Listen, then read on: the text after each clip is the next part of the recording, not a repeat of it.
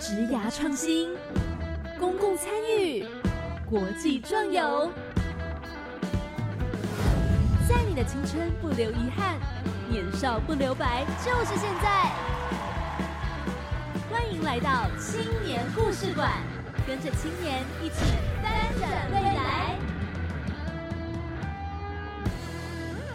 Hello，大家晚安，欢迎来到青年故事馆，我是主持人凯琳。今天我觉得我们的主题非常非常的特别，一定要先邀请子云来跟我一起畅谈一下。子云，我又来了。哎，子云，我觉得今天的主题对我们来说非常的有趣，是因为这件事情呢跟所有人是息息相关。嗯，对对。然后息息相关之余呢，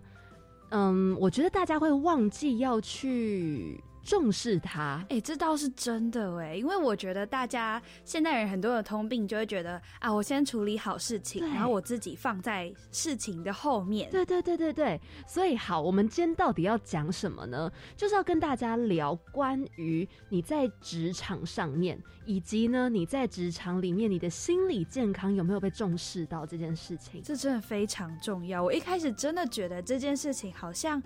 对我来说应该还好吧，我应该可以很很轻松的解决。但其实看了他们的简介之后，我才觉得哦，这件事情好像是真的需要被重视到，所以我非常的期待。对，因为你知道，我觉得最有趣的是，我们两个刚好都是刚出社会的新鲜人，嗯，所以对于这样子我们已经略略有感的话，那就表示在职场上待更久的各位前辈们一定是更有感触，真的。而且就是他有一种像我们是比较 free 的嘛。就是我们可以自己安排自己的时间，然后还有一些过程。对，但如果是那种像有公司企业体系，或者是长期坐在一个办公室环境的人，我不知道他们会怎么想。哎，其实我觉得这是一件非常辛苦的事，因为你知道，我妈妈她之前就是有很长一段时间，她都是做公司的人资，然后呢，人资就是要处理关于人的问题嘛。嗯，那除了面试以外，其实也包含到可能需要面对那。些嗯呃，大家可能想要去了解说，哦，那个人为什么会出现这个状况，所以要派人资去跟他问候问候这样子。嗯，对，所以呢，就常常其实会回到家，然后就听我妈在形容，哎，就是他遇到了什么样的情形，然后呢，他要怎么样去处理。可是其实我也知道，说这个不是他工作的最最最最主要的一件事，他有太多事情要负责。可是连这件事情他也必须要去顾啊，对不对？所以就变成是说，有一个人他的工作量本身是非常大的。如果说他对于这样子的一个工作内容无法排解掉跟情绪有相关的事情的话，那其实他是会把情绪带回家的，对呀。然后带回家之后，再影响到小孩，影响到家人，然后可能又间接再影响出去，变成一个还蛮不好的恶性循环。对，没错，没错。对，我相信这个你一定也会有感受，就是。嗯，不论是你或者是各位听众朋友，就是大家的家里一定都会有那些带着工作情绪回家的人，嗯，对。然后这种时候就会变成，其实我们很想要帮助他们，可是同时我们也不知道该怎么办。对，所以其实我觉得今天的这个主题很适合大家来收听。是的，所以呢，我们就一定要立刻把我们的来宾邀请出来了。没错，我要继续工作啦。好的，那么我也来工作了。我们今天邀请到的来宾呢，他们是一百一十年青年好。这系列 Let's Talk 的青年团队叫做 The Youth Wants Life Livable and Wealthy。今天邀请到的两位呢是吴伯坤还有杨登祥。Hello，你们好。主持人好，各位听众大家好。主持人好。嗨，你们好。这个名字很长哎，是谁取的？那个时候我们其实有一个概念，是我们每一个人的姓氏，我们五个人这个团队每个姓氏截取出来，然后就凑成了这一个句子。我的天呐，好厉害哦！哦，所以五个人，你们是从英文名字的开头去取？对对。哦，那你们两位的英文名字分别是在哪个位置？因为我姓杨嘛，所以是 Y A N G，所以就是 Youth 的 Y 嘛。嗯哼。对，然后我们有两个 W，我是其中一个。哦，所以是 Y 跟 W 现在坐在眼前。对，没错。OK，好，那可以跟大家简单自我介绍一下吗？好，大家好，我是敦祥，杨敦祥啊，我是一位临床心理师。今年刚好有跟博坤还有几位朋友一起承办了这个计划，然后所以才有今天很荣幸受邀来这个节目。哇，哎，临床心理师，哎，好特别哦。那博坤呢？大家好，我是博坤，呃，我是智商心理师。刚好跟临床就不太一样这样子。目前是在国立台北教育大学的信建中心方案智商所职业，然后也是在去年的一个因缘巧合之下，我们就组成了这个团队。嗯，好，哇哦，所以你们两位都是心理相关，当初都是念心理相关的科系喽？对，你们是念哪里啊？我们都是东华大学的。哦，哎，所以是当初是同学，然后后来又再凑在一起吗？我是我算学长，我大他两届这样子。哦哦，原来哦，所以是同一个科系的学长学弟这样凑在一起。对，所以本来不认识喽。本来就认识了，本来就认识了。哦，那你们五个团队里面，大家就是同学、学长、学弟、学姐、学妹这样子。我们都是东华的，但是没有都是心理系，就是里面有的是像我们是心理师嘛，还有另外一位也是心理师。那另外还有两位就是都不是相关科系的，只是说也都是我们的朋友啦。那我们都相当关注这个议题，也希望能够参与一些公共事务，所以才组成了这个团队这样子。哦，原来哎，那我还蛮好奇，因为刚刚博坤说是智商心理师，然后敦祥说是临床心理师。那么两位就是工作上最大的差异点是什么？在工作方面的话，其实主要是因为法规的关系，哦，还有职业场所的位置会拆分成智商和临床。像一般我们认知，就是智商的心理师会在学校，是或是大专校院、社区等等的机构。那临床心理师的话呢？临床心理师在最一开始也是医院居多，所以我们一般在精神科遇到的心理师，或是我们在复健科遇到的心理师，大部分都是临床心理师。那不过其实现在智商跟临床心理师都在社区都有出现啦。那学校有时候也会请临床心理师，有的医院也会请智商心理师。那但是因为训练的背景跟着重的区域有一点不太一样，所以还是有这样的区别。哦，哇哦，因为。感觉好像光是心理是一个职业，就有分各式各样，就是不同的位置，就可能会在哪里出现，或者是连工作内容可能也不太一样。所以平常你们就是除了嗯，你们有偶尔参与像这样子的一些计划以外，就是专职在做心理师了。对我呃，目前就是在刚刚有提到自我介绍，在那个国立台北教育大学的。新建中心方兰心理智商所里面职业是，我觉得你知道，因为其实之前来过蛮多次跟心理有关的一些团队，其中一个计划呢，他们就是以桌游，然后呢用心理的角度，希望大学生们可以去思考说，嗯，用桌游你一第一年到第四年会怎么样的变化。这样的角度，然后呢？之前还有另外一个，一哎，同样也是有参加过这个 Let's Talk 计划的，是中华心理卫生协会。对，那时候就发现说，关于心理这个议题，其实很多人都是有接触到，或者是甚至有兴趣，但是呢，有点不知道怎么样的去切入。如果说，就是我真的还蛮好奇的，就是现在是以一个呃外行人的角度，想要去了解一些心理的层面的东西，你们会有一个比较推荐的一个入门的角度吗？如果是我的话，毕竟身边很多人就会去问这个类似的问题，因为其实，在网络上面有很多的资讯，不论是在 Google 直接搜寻，还是 FB 上面，其实都有蛮多一些关于心理方面的可能入门。那我会比较推荐就是。可能是找心理师相关的，毕竟心理大家都很有兴趣。对。那如果是回到一个做心理方面的入门了解，它其实有很多一个心灵成长的课程啦，或者是偏向比较深一点的，走我们所谓的智商或临床一些可能偏心理治疗的。是。那之所以会说建议找心理师呢，是因为在所谓自我了解的过程里面，它其实我个人倾向它不是一个特效药，或是别人告诉你，然后就突然间好像就。找到一个答案，知道自己是谁了。嗯，而它需要一个比较缓慢的一个漫长去一个比较深入的自我剖析吧，去慢慢的去看见自己的状态。所以我会有。哎，这样讲好像要走一个路嘛，好像有点困难。我其实觉得这是一件很好的现象啦，就是大家对于心理啊，或者是对于自己，或者是周遭的人开始感到好奇，然后想要去了解。那我我其实蛮建议，就是大家回到自己的生活经验出发啦，就是我们生活中一定有很多情形，我们可能觉得有点困惑，不太了解到底发生什么事情，可是我们又想要了解。对。那其实坊间有很多书籍啊，现在有很多书籍都是在讲。可能跟情绪有关，嗯，跟生命的方向到底要去哪里，意义是什么等等这些有关。我们在看这些书，或是看别人的故事，甚至看电影，其实都有机会帮我们去照应到自己的人生、自己的生活，会帮我们想到，哎，自己我自己好像遇到类似的情形，哎，那我遇到类似的情形，我怎么面对？那其实就是一个认识自己的过程。那就像博坤刚刚说到，它其实是一个很漫长、很漫长的路，所以我觉得管道真的很多，我们就从。跟自己生活比较靠近的地方着手。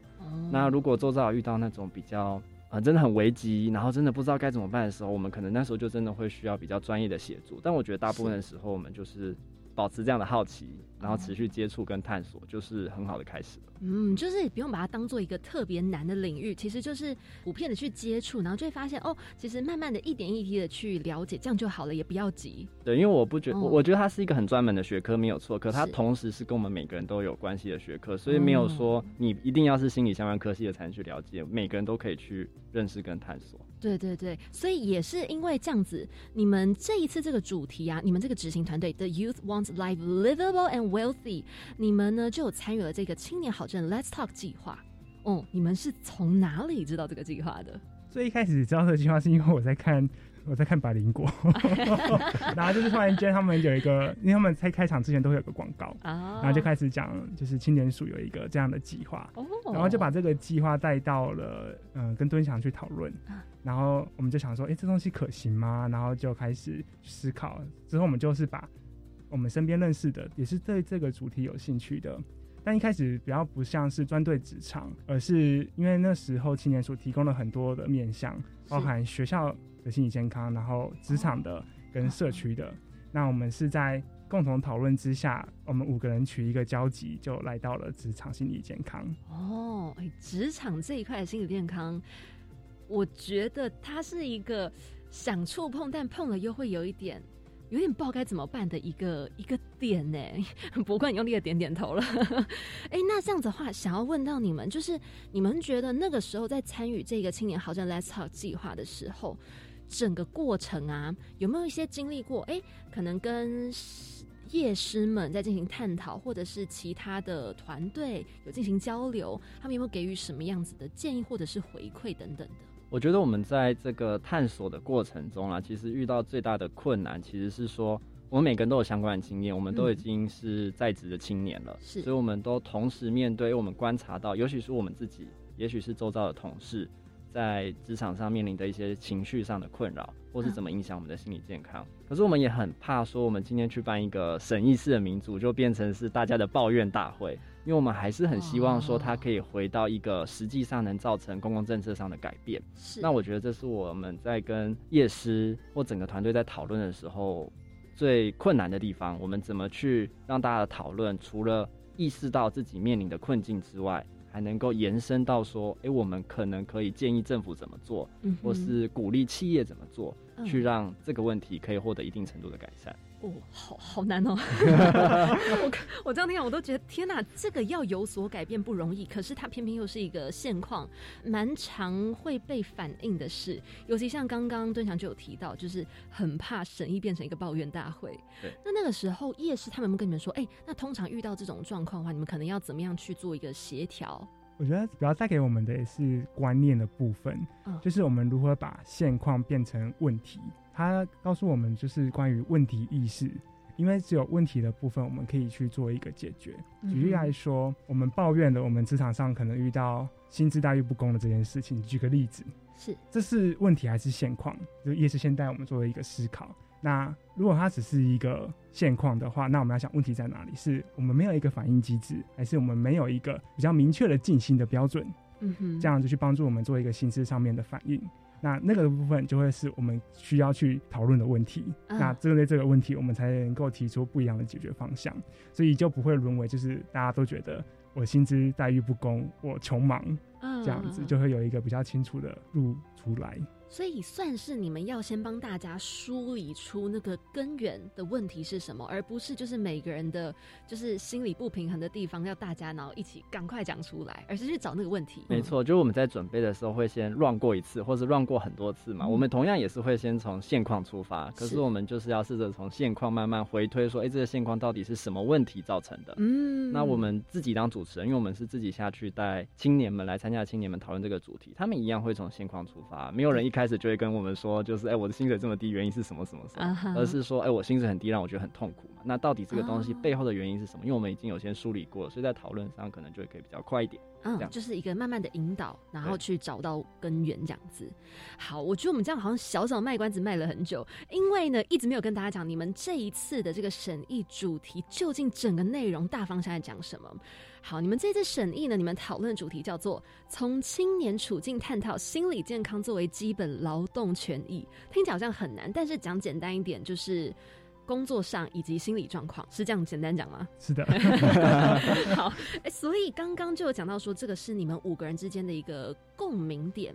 那你们这个审议主题啊，究竟在讲什么呢？嗯，我们主要是讲两个方向，一个就是我们如何把心理健康视为基本劳动权益，这是我们想要提出来的第一个概念。然后第二个概念就是现行的制度下面，它做了哪些事情去推动所谓的在职心理健康，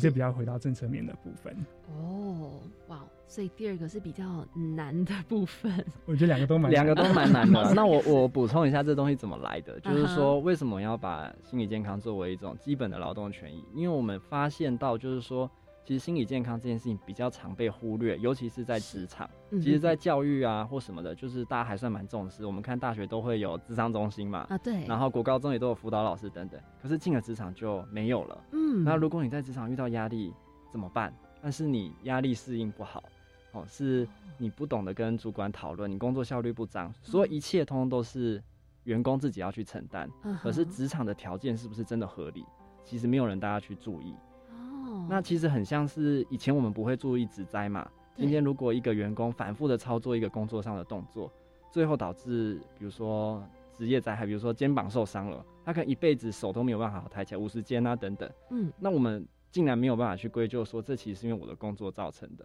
那其实特别是当我们这个产业不断的在升级等等，其实大部分压力来源已经变成是心理上的。嗯，可是我们嗯却不去归咎说，诶我们今天的工作到底对我们心理造成什么影响，大家都不去探讨这件事情。嗯可是大家都得承受着心理健康造成的影响，然后最后可能就外部化嘛，就有人真的承受不了压力，他要不就是离职，要不就有心理健康上的问题，对，甚至影响平常的日常生活啊，可能跟伴侣、跟朋友的相处都不好了，休闲活动也都放弃了。可是这时候好像都是自己的责任，就会觉得说啊，是我抗压性不佳，哦嗯，，那其实就会变成是问题的外部化。所以，我们嗯回过头来说，那我们是不是应该把心理健康也视为一个劳工在职场他应该有的一个权益？嗯不是说一切都是工作的错，可是我们应该一定清楚去看到说工作到底对我们的心理健康造成什么影响。嗯，我我觉得很难呢，就是因为刚刚这样子听敦祥讲了很多，我觉得非常的有感触。可是同时你也会有点自我怀疑吗？就是你不知道这东西到底是自己的问题还是工作问题。然后就是你可能会像刚敦祥提到，哎、好像是抗压性不足而造成。那么到底究竟这个都是工作的问题，还是说哪部分是工作而造成，哪部分是我自己心里的无法承受或是无法平衡？这个又很难拿捏耶。确实是啊，所以我我们才会提出这应该是一个基本权益，就是说我们今天进到职场，我们也没有把它完完全全切开，可是嗯一个职场应该要提供一定的支持，去让我们回应我们在人生中本来就会遇到的各种探索。就像刚刚主持人问到说，对于心理很好奇，那本来就是我们一生中会有的好奇啊。那工作嗯占我们很大一部分，嗯那工作是不是应该也要支持我们去了解？而且这其实是对工作也许是很有帮助的。是不管是久任率啊，比如说我们可以在同一个工作待更久，或是在工作的效率上更提升，其实都息息相关。嗯，可是现在的职场很多时候我们看到它比较是把员工当免洗筷一样，就是今天你适应不了了，那我们就换；适应不了我们就换，反正老公就是这个。讲到了各种悲哀处。哎、那这样子的话，到底职场他们要怎么样提供这样的一个支持啊？我觉得这也是我们在做这个 Let's Talk 去深刻了解的一件事情。在我们推动这个主题的时候，我们去了解了所谓的 EAPS 概念，就是说员工协助方案，就是 Employer Assistant Program，嗯然后还有一个 S 是表示它是复数的，哦，因为其实这个员工协助方案它是涵盖各个面向，就包含生活，也包含可能像我们刚刚说的心理层面。不过在目前来说，比较多是生活啦，因为像是员工福利，它是不是？被视为其中一个 EAPS，哦或者是关于法律的咨询，或是其他等等的。那特别专注在心理健康的部分，其实在台湾的现况来说是少的。是就是有一些企业里面会专门设置呃人事，或是我不确定有没有企业是专门设置智商一个部门的，嗯因为大部分都会被归类在人事部门底下，哦他们会聘用智商心理师是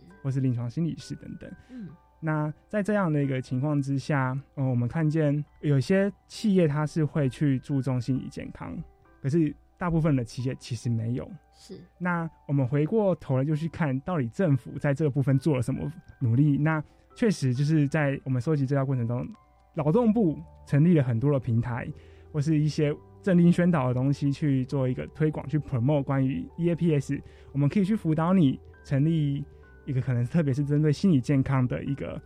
相关的一个服务。嗯哼，不过它是一个鼓励的性质。哦那这东西到底对于企业来说，它引用这东西进来有什么帮助？那对企业来说，他们如果看不到这东西有什么效果？嗯那对企业来说，特别是大部分承接是人事部门，对他们来讲就是新的业务、新的工作责任，他们也更 变得更有压力。嗯 对，所以就会呈现出一个僵死的状态。哦，恶性循环了。对，哇哦，天哪！因为我刚刚这样听就有一种。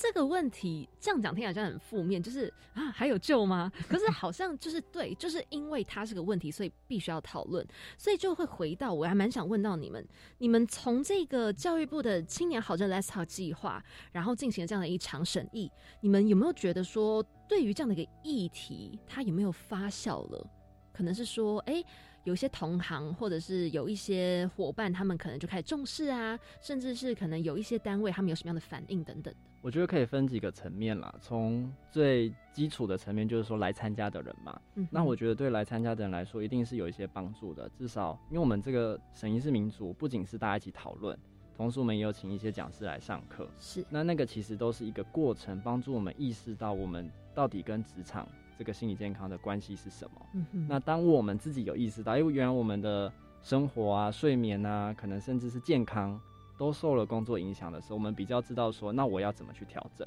嗯所以这是一个最个人的层面，就是说，诶，大家来参加这个活动，可能带来什么样的益处，或者是怎么样的帮助。啊哈，那当然，如果再更上去的话，我觉得其实教育部对于这件事情还算是蛮用心，就是他邀请了很多不同的部会，然后也分了很多次的审议式的讨论，哦，希望让各个部会了解我们在讨论的东西。那可是我们也遇到一个现场，就是说我们这个东西的主管单位最主要是劳动部。对，那我们好几次接触的经验比较是劳动部反复在说他们已经做了什么。哎呀，呃，甚甚我我举一个例子好了，我觉得那很充分的可以反映他们的心态啦，就是说，就是说对我来说啦，我个人来说，我觉得劳动部最主要应该是要站在劳方的立场。是，可是我们很多时候觉得他的回应其实是，甚至有时候比较靠近资方一点，就是同时用资方的角度去考虑这些事情。哦，那我觉得以一个开发国家或是一个比较先进的国家，我们其实应该要更进一步的去想，接下来的这个世代其实需要什么样的东西。嗯那我觉得劳动部比较没有这件事情，比如说他们会举说他们很积极的在做劳检这件事情，然后甚至派出的劳检人次是比很多已开发国家，比如说美国、日本还更多的。嗯哼，可是我们同时也发现一个现象，就是说来的官员很骄傲的在说这件事情啦，然后说啊，他们那个老警员训练的很扎实，甚至是大企业就是他们用完以后就会把这些老警员挖走去用，因为他们如果知道老警长什么样子，他们可能就比较知道要怎么预防被老茧嘛。嗯，对，但但但同时他也很很难过的说，就是他们的流动率非常非常的高。嗯，那我们稍微去查一下这个老检员的事情，就发现说，因为老检员其实薪资待遇跟工时是非常长的。哦所以其实劳动部自己就面对了一个青年面对这种职场压力、职场的条件嗯下的一个困境，可是他们没有要去改变自己内部的问题。那同样，当我们提出我们这些青年来自不同的产业、不同的环境下遇到的心理健康问题，大部分他们就是回到他们已经有做的事情，可是没有真的去回应说我们遇到这些问题，我们更进一步可以做什么。哇哦，哎，其实这样听敦祥还有博坤讲完，就我觉得很多东西它真的就是一个问题，它就是存在。那么其实真的是需要大家去重视它。那么今天呢，就是有一些团队，有一些青年们，大家愿意是站出来，然后呢跟大家去分享，甚至进行这样的一个审议式民主。那么最后的改变为何？其实也不知道，因为这是一场审议式的民主，也许后面还会有很多场，那时间也还很长。为什么样的作为，我们这都不知道，所以就是 希望有一个 好一点的未来。对，突然悲观了起来。好，好，刚刚听他们这样讲，我们还没有听到他们非常非常精彩整个审议过程。那么，在一个小小的广告过后呢，我们再次回到节目当中来听他们更精彩的内容。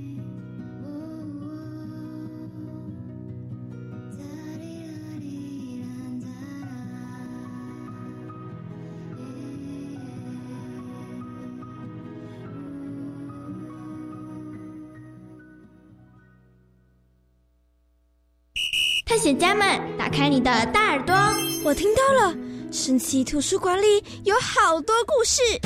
全宇宙最坏的大野狼就开着跑车出现了。嘘，有人在秘密小角落聊聊天。海是彩色这件事好神奇哦，它是跟海边跟沙滩交界之处有点滋滋。每周一到周三晚上九点半，和我们一起听《大耳朵探险家》。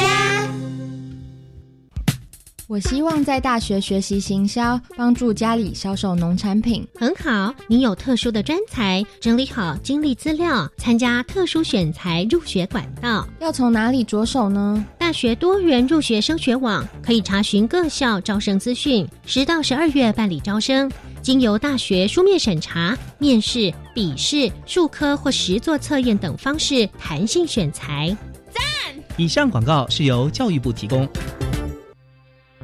行政院长孙昌表示，国内疫情稳定，境外管制措施也在近日逐步松绑，国人逐渐恢复正常生活。但本周末各地将举办大型节庆或游行活动，指挥中心仍需密切观察，持续守护民众健康。指挥中心表示，十一月七日起将实施同住接触者零加七免居家隔离，仅需在框列为接触者当天快筛一次，外出前需有两日内快筛阴性结果，七天自主防疫期间若有症状应进行检测。以上内容行政提供。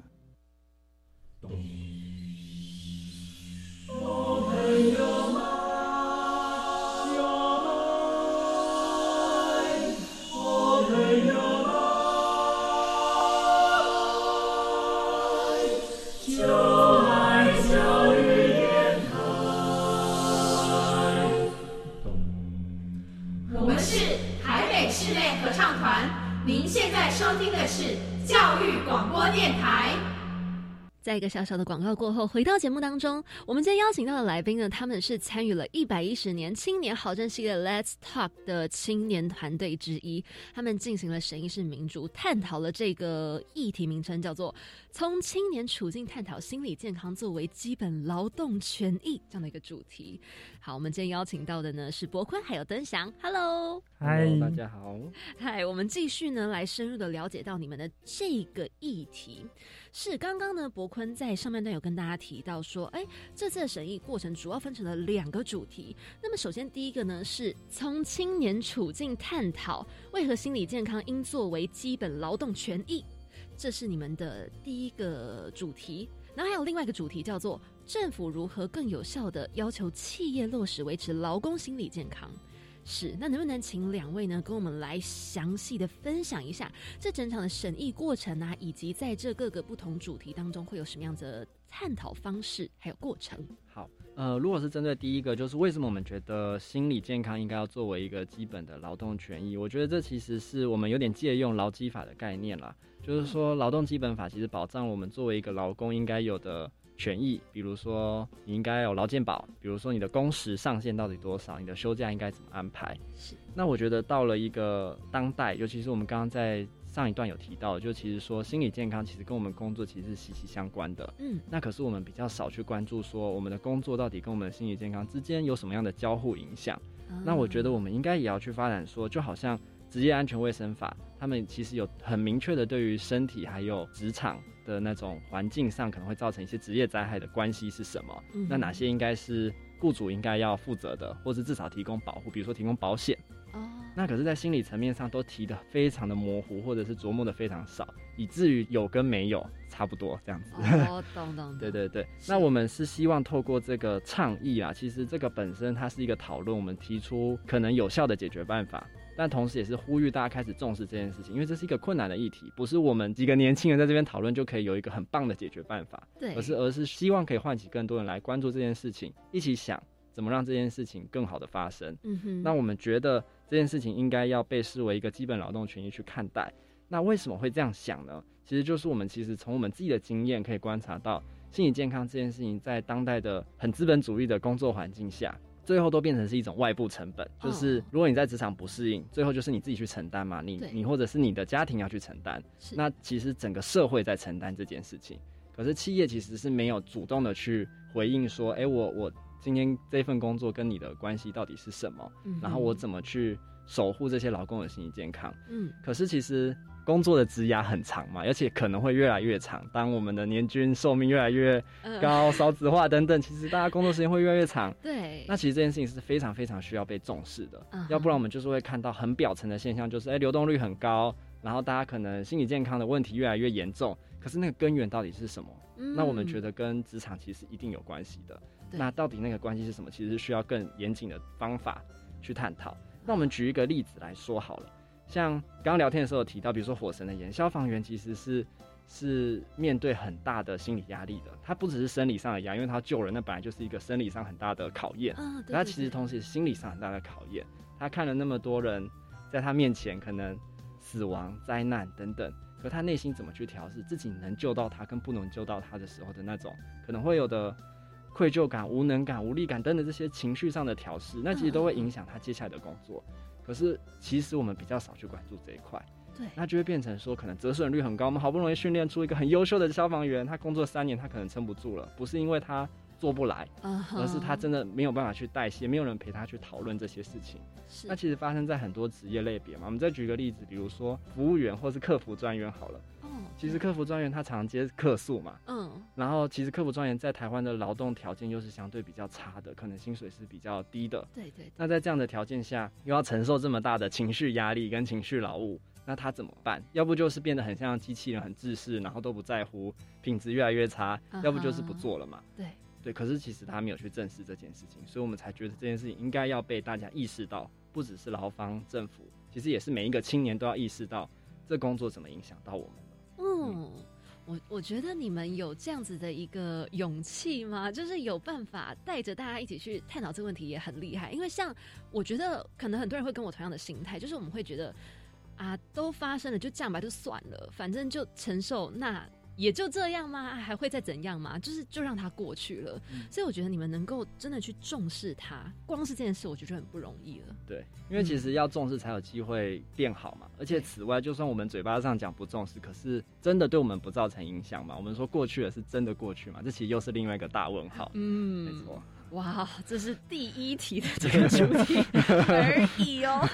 好，还有第二个主题，刚刚有提到嘛，就是从这个政府的角度，对，因为嗯，像我们刚刚上一段的时候有谈到，其实政府对他们来说，特别是我刚刚提的劳动部，他们都觉得他们有在做这件事情，嗯去做一个政令宣导，做一个平台，去鼓励企业们去落实他们的 EAPS，特别是可能有心理健康相关的部分。是但实际现场，不论是我们自己还是当天与会的青年们，就是在哪里，嗯东西到底在哪里？我们为什么看得到，就是却吃不到，甚至有些人根本看不到，他们根本不知道这个东西的存在。嗯所以我们就是试着透过前面的，就是包含呃敦祥刚刚提到，就先让大家可以有意识到，其实这些东西是我们应该去重视的。职场的心理健康是我们要去视为基本权益的部分。嗯哼而后呢，我们开始去讨论到说，我们如何把现有的政策变成一个我们更有感的部分。嗯那在讨论的过程当中，我们呃蛮多了一些启发，就是包含就是、诶有些人他们其实知道有这个东西，可是他们却没有时间去用，他们也不知道该怎么用，或者是用了之后别人会怎么看我，是是不是我用了之后我的今年的考绩就会被打比较差，哦等等的。那谁会知道我使用这个服务？这些其实都是呃这些员工们可能去使用这个服务的蛮大的阻碍。哦那另外一个部分的话，就是特别是针对没有的，他们要怎么办呢？就是有些企业，因为以台湾产业来说，其实大部分都会是中小企业这样子。嗯那中小企业要去成立一个专门否智商或是否一个心理健康的一个部门，对他们来说其实负担也是很大的。那我们要怎么样去鼓励企业是强制去推动说，不管是什么样的公司，你都要设立一个智商的部门？那其实一定会压垮所有的公司。哦，对，那我们在讨论的过程里面，我们开始去构思，我们如何去达到三赢的局面，包含就是员工、包含企业以及包含政府单位。因为在政府单位来说，他们希望降低就是可能社会的成本不断的增加，包含医疗的部分或是社会事件。对于企业来说，他应该要去重视的就是我今天把员工照顾好，其实有助于我们公司的营业额或是绩效的增长，这也是 EAPS 最原本的一个呃会诞生的原因。是在美国推动的时候，嗯那对员工来讲，当然就是我可以照顾好我自己，我生活跟工作是可以平衡下来的。那我们当然是希望可以达到这三赢的局面。嗯那在政策的部分上面，我们其实就提供了蛮多集思广益出来的还不错的结果。哦那我们这边举一些例子，就像是我们有考虑是不是政府可以推动一些减税的方案，当企业在执行或是落实 EAPS 的一个服务的部门的时候，它其实是以帮助到他们去降低这些推动这个服务的成本。是然后另外一个部分呢，也比起鼓励，就是让更多的主管们去了解到说这个东西的推动确实有助于增长一个公司的绩效。而这个东西要怎么来呢？我们会比较倾向是从国外的数据，或是国外的一些他们实行过后的那些成效。举个例子，就是像 Google 有设立员工餐厅，对，等等的，或者是现在有在推动，就是工时从五天变成四天，就这些例子，然后他们成效如何？那心理健康有没有类似的，让政府部门去做一个会诊，然后去做一个政策上面的宣导？那对员工来说呢，要去确保的是他可以放心的去使用这个资源。嗯，那怎么样放心呢？我们可以构思像是所谓的外置式的 EAPS。它跟内置式的差别呢，就在于内置式是属于这个公司内部就成立了可能智商部门，或者是大部分的心理健康的政策的推广是来自于人事室。对，那这个内置式的就会出现比较多的呃一些困难，像是可能人事部门对于心理健康不是这么理解，哦，或者是他们也有其他的压力来源，所以在整个推动上面就会出现比较多的阻碍。所以我们提倡的是外资式的一个 EAPS 概念，就是委外的单位，而这个委外的单位呢，他们可以去让员工们来使用这个服务，同时呢，他们也可以把使用服务过后有个绩效的同整，也可以回应给企业。然后企业可以透过政府的补助或者他们直接的补助去补助这个外资师的单位，然后去形成这个三个角色的一个平衡，照顾到员工，然后让企业也理解这东西很重要，然后让政府去真正落实心理健康的层面。嗯那这是我们那天讨论出了一些蛮好的方向。哦，事实上方法还是有的，就是只是差别在于执行上的这个困难度可能是嗯。就是双倍再双倍，然后又很多倍这样子。对，哇哦，那哎、诶我还蛮好奇，就是嗯，不同的国家，尤其像刚刚上半段有提到，哎、有一些开发国家或者是就是比较进步的国家等等的，他们会不会对于这一块的状况会比较好啊？还是不太能用国家的状态来去分，可能要看企业。我觉得其实都是蛮复合的，就是包含国家也有，呃，企业也有。因为像最早开始使用，呃、或是推广 EAP 这个概念，就是从美国嗯开始推动的。他们当然就是行之有年。那我觉得在这个部分，其实要回答来说，对我们来说比较困难，因为大部分的资料来源，其实在国外的一个文献，我们去收集、去了解，但其实有没有一个可以好好的被有系统性的整理下来，对我们来说，其实还是有点困难。所以我们原本也比较期待是在那个政策或是在可能国家这边，特别是劳动部这里，可以有一个比较系统性的去整理。但是在这方面的资讯真的很少，是就是我们在一开始在做审议民主的时候，我们想要去了解这方面的议题，其实是比较困难的。哦，嗯，这真的好像还是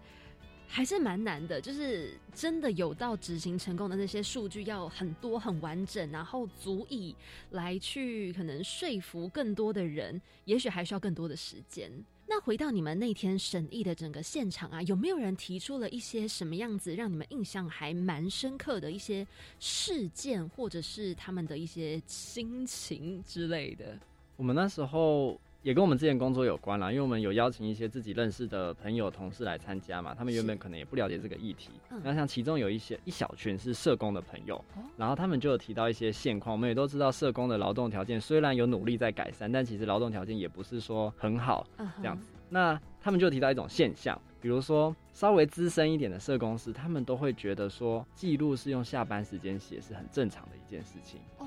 那所以他们常常晚上下班回家都在写记录，然后隔天又再去上班，所以他们其实晚上都是在上班的，可是不被当做是上班时间，一来可能没有加班费，没有保障，其实也没有休息到，其实长期来说对心理健康是很大的危害。是，可是到那一天，就是在讨论这个心理健康跟职场的关系他才意识到说，哎、我我竟然都把记录带回家写，而且我觉得很理所当然哎、嗯，那年轻一辈的社工，就是一开始去的时候可能会觉得不太舒服，可是他好像也没有办法很清楚的说是哪里有问题，总是会觉得是不是我效率不好。但是我们仔细去看那个结构，我们就会知道，比如说他一天要访八个案好了，一天也才八小时上班呢，那他哪有时间写记录？可是你可能隔天又要，比如说多久小时内，政府通常都会规定说，尤其是在某些比较敏感的机制下，比如说性侵、家暴这些，他可能多久小时内要上传，哦，那他就要在这个时间点之前上传嘛，那他得加班啊，不然他怎么来得及？所以他就被夹在这个夹缝中。然后如果出了什么问题，他可能甚至会觉得自己是不是效率不好啊？因为我还太菜啦，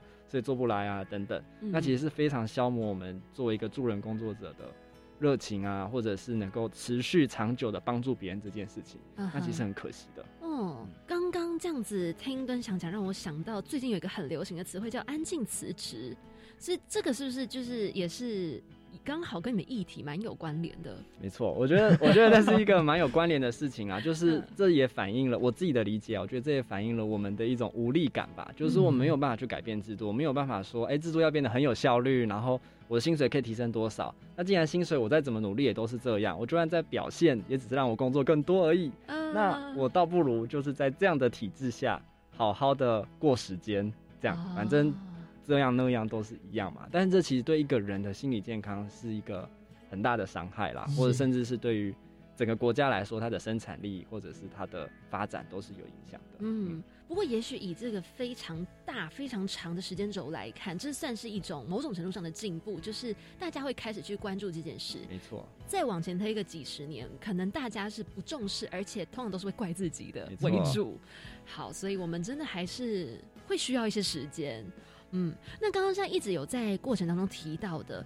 员工协助方案就所谓的 E EAPS，就是呢，这是一个嗯，如果说简单跟大家解释一下的话，你们会怎么解释？然后说在社会中的推广，它目前的最大困境是什么？简单解释来说，就是企业如何去照顾到员工们。嗯哼那照顾到哪些呢？就其实蛮广的，像刚才有提到，呃，其实有一些企业他们会做所谓的呃定期的老公身体检查，嗯，对，那也归类在 EAPS 里面，或是呃有些人会把它像员工旅游、员工福利的东西算在里面。嗯嗯我听过有一些比较有趣的一些例子，就像是他们在某一天公司的某一天的下午就请了银行进驻，然后让员工们不用再特别请假或是特别找时间去银行办事情。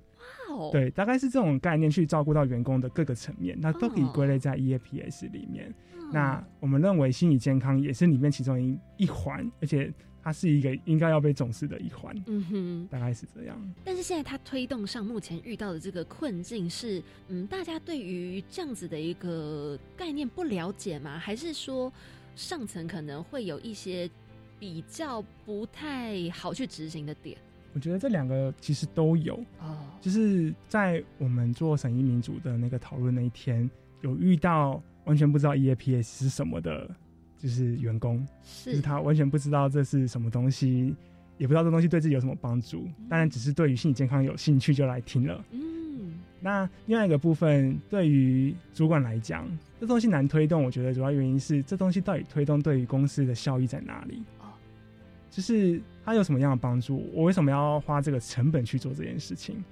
那那两个东西其实都是需要不断的去做宣导，然后把它作为可以好理解的东西，嗯对他们来说都是有帮助的东西去做比较扎实的推广。嗯嗯嗯，那才能够去帮助到整个社会的层面去了解到说，这是这个 EAP 真的对他们来说是有帮助的。哦，我觉得可以用刚刚那个银行的例子来说明。是就其实我们一般听到这例子，就说，哎、公司为什么想要花时间或甚至请人，让银行用他们的上班时间，就是员工的上班时间处理银行的事情？那员工自己的事情啊，应该用自己的假。可是换个角度来说，一来他其实是在照顾员工嘛，如果他真的把员工当公司的一份子的话，二来是其实这是最有效率的方法。他员工这么多人，如果每一个人都还要自己花一个小时的特休、两个小时的特休，跑到很远的银行去。然后处理事情，嗯一来对员工来说，他会一直在烦恼这件事情嘛，他没有办法好好专心在工作上；嗯二来他也要用他自己的家，可能心情上也会觉得受影响。嗯那因为那一定是上班时间嘛。对可是其实一个很简单的做法就是这样嘛，我们直接把银行的人找来，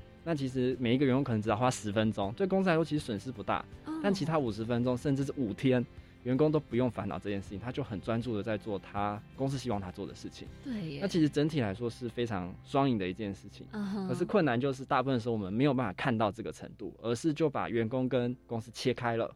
好像嗯员工的事就是员工的事，公司的就是公司的事。可是这没有办法这样切开，我们人都是息息相关的。对，好好难哦。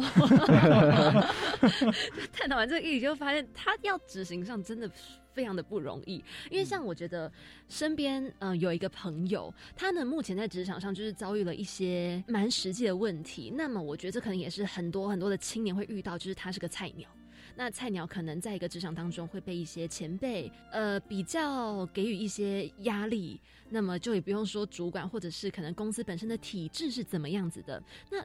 如果是这样子，你们会给予什么样的建议吗？或者是说他可以就是怎么做，或是你们会用什么样的方式来去帮助这样子的人？第一个当然是我们是去看说，在这个企业里面，他有没有什么样可以反映的管道，就是他可以在这个企业里面做到些什么样的事情来改善他在企业里面的待遇，或是他所遇到的一些情况。那通常会来到我们智商室里面，或者来到我们面前的，就是他试了很多很多的方式，但是他还是没有办法去解决他所遇到的问题。哦，那在这样的情况之下，除了重新就是一起去检视他做了哪些努力之外，我们会去探索，就是怎么样帮助到他找到他的优势、他的优点，以及可能哪些东西可以帮助到他转化他在职场上面所遇到的困境。嗯，而那些东西呢，主要是来自他自己本身的一些能力或他的优势。啊如果他是一个可能比较内向的人，然后在职场里面，他假设他其他的前辈们希望他可以是一个活泼外向的，那自然而然就会产生很大的压力。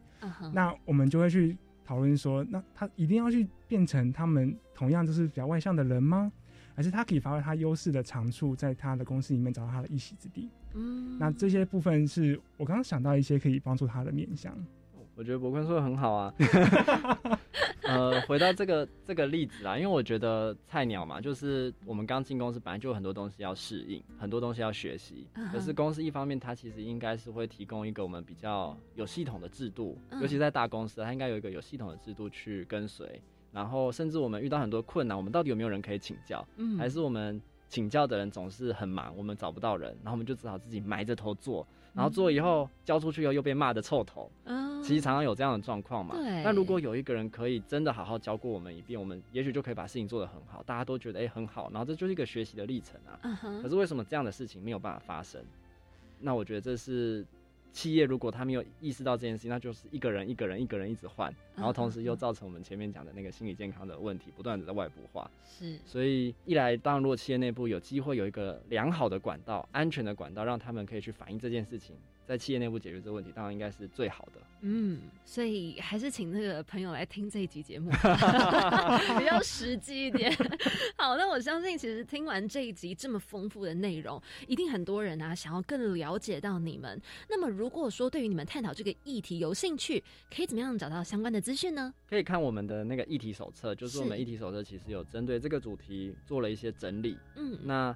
如果想要再知道更多关于我们的事情，我们就是有放一些连结在下面，那那个都是一些可能会讨论到这个主题的网页，这样那也都是我们成员不同成员各自在发声或者是支持这件事情的做法。好，有兴趣的听众朋友们呢，都可以在我们的收听连接下方哦，都会有一区呢，都是有这个连接，我们会放在上面来提供大家参考点阅。那么就欢迎大家呢来跟着我们一起上网搜寻喽。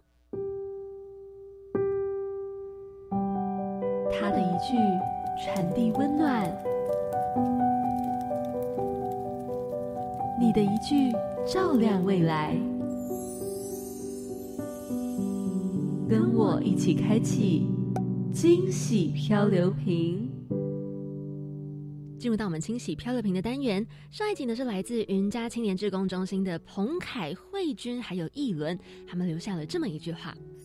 服务的开始不用很强大，而是需要开始才能变强大。勇敢的跨出舒适圈吧。这句话其实，在我们节目当中出现过类似的，然后也非常的多次。但是我觉得这句话相当中肯，因为就是很多时候你必须要先开始了动作，慢慢的它才会有后续的推演。那么不论呢是你做了之后变强大，还是说跨出舒适圈，对于自己的一种，我觉得也是一种认同，以及帮助到身边的人，这都是非常需要勇气的一件事情。那么听完这句话，你们有什么样的想法吗？我其实非常同意主持人跟这句话啦，因为很多时候我们就是要做才有机会成长嘛。那如果都不做，在很害怕的状况下，那这件事情大概就跟我们没有关系了。所以必须要投入才有机会往前进。哦，对，我我也蛮认同，一个认同一个。对，因为我觉得其实，因为我们其实时常很常在讲改变这件事情，那改变这东西确实需要很大的勇气跟呃努力。那只要有这个心，我觉得那个勇敢的东西就是在那里了。嗯，是哎。嗯，被你们再讲完一次，我也很认同你们。好，哎，那如果说也请你们留一句话在这个漂流瓶里面，你们会留下什么样的一句话呢？好，我今天想跟大家分享，就在我衣服上的这句话。这句话是写 Anybody can do what I do。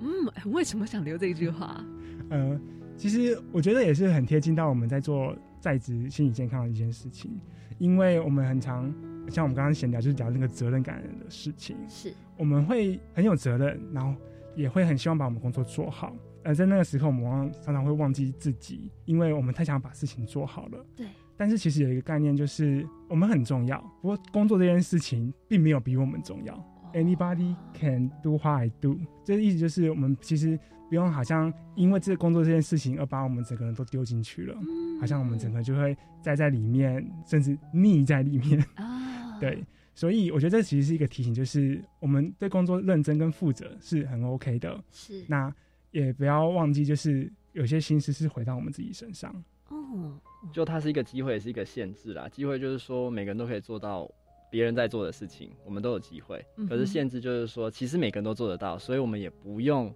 好像觉得非我不可。就是。哇，好好好，我们一定会把这句话好好的传达给下一集来宾。好，那如果你们想知道第四十四集来宾说了什么的话，就欢迎下周三同一个时间晚上七点零五分准时锁定我们青年故事馆喽。谢谢今天博坤还有登祥来到我们节目当中，跟青年一起翻转未来。那么我们就来跟听众说拜拜喽，拜拜拜拜。OK，结束哇，真的是很精彩耶！真的，你知道，其实我必须要说，我那时候刚看到这个主题的时候，其实我还非常的惊讶。怎么说？因为我觉得，就是身为刚出社会工作的青年呐，我们很常把工作摆在第一顺位，所以就是从来没有想过自己可以关心到自己的生理状况啊，或者是自己有没有受到工作的影响。然后，其实听完这一次的就是对谈之后，我会了解到说。哎，其实真的很多人都会把工作压力还有情绪不自觉的去带到这些生活当中。你看我们身边很多的朋友或者家人就非常的明显，真的耶！而且啊，就是因为现在科技不是非常非常方便嘛，就是 Line 啊、什么 FB 啊什么的，就一直就是一直跳、一直跳、一直跳，就睡觉的时候也在跳、一直跳，然后就会觉得工作。工作跟生活就是非常非常的密不可分呢。对我其实觉得这件事情蛮可怕，就是科技的发达带来的反而是工作的这种便利性，嗯，而影响到的是身心上的一些顾虑，这样子。真的，哎，其实你有没有想过，你觉得你可以把生活跟工作分开吗？我觉得其实我不行哎，我也因为我自己就是一个。我觉得没没没，我们两个是工作狂，所以对于这样的一个情况，我觉得我们会愿意让工作来打扰我们私生活。但是我身边其实是有好几个，就是跟我们同年龄的朋友，他们是非常注重他们的生活品质，所以他们会想尽办法的不要让工作去打扰到他们自己的生活。我觉得这件事情确实值得学习，真的，对啊，太羡慕了，真的好羡慕之余呢，其实还是有活动要赶快来跟大家分享的，没错，是。那么首先呢，是在一百一十一年九月五号到一百一十一年十一月二十一号呢，有一个活动哦，它是超强青年医学院平台及超强青年网站满意度问卷调查。这个问卷调查呢，是希望大家可以填写这个使用者满意度的问卷调查之后，填写完就有机会获得全家礼物卡，好 赞哦，可以拿到礼物，是不是？对，好，下一个呢，要来跟大家介绍的是一百一十一年青年。志工团队竞赛及运用单位表扬计划，这个又来啦！在中心云集的青年职工里面，还有面对疫情时代下创造更多创新服务的时机。现在呢，就是站上舞台的好时机喽。那我们计划呢，会透过遴选还有表扬绩优青年职工团队，征件会到一百一十一年的十二月二十号，所以大家要注意关注一下这个讯息，一起来成为别人的光吧。没错，所以不要忘记了，一定要持续锁定我们青年故事馆，每周三晚上七点零五分，我们准时空中见哦。我是凯琳，我是子云，那我们下周见，拜拜。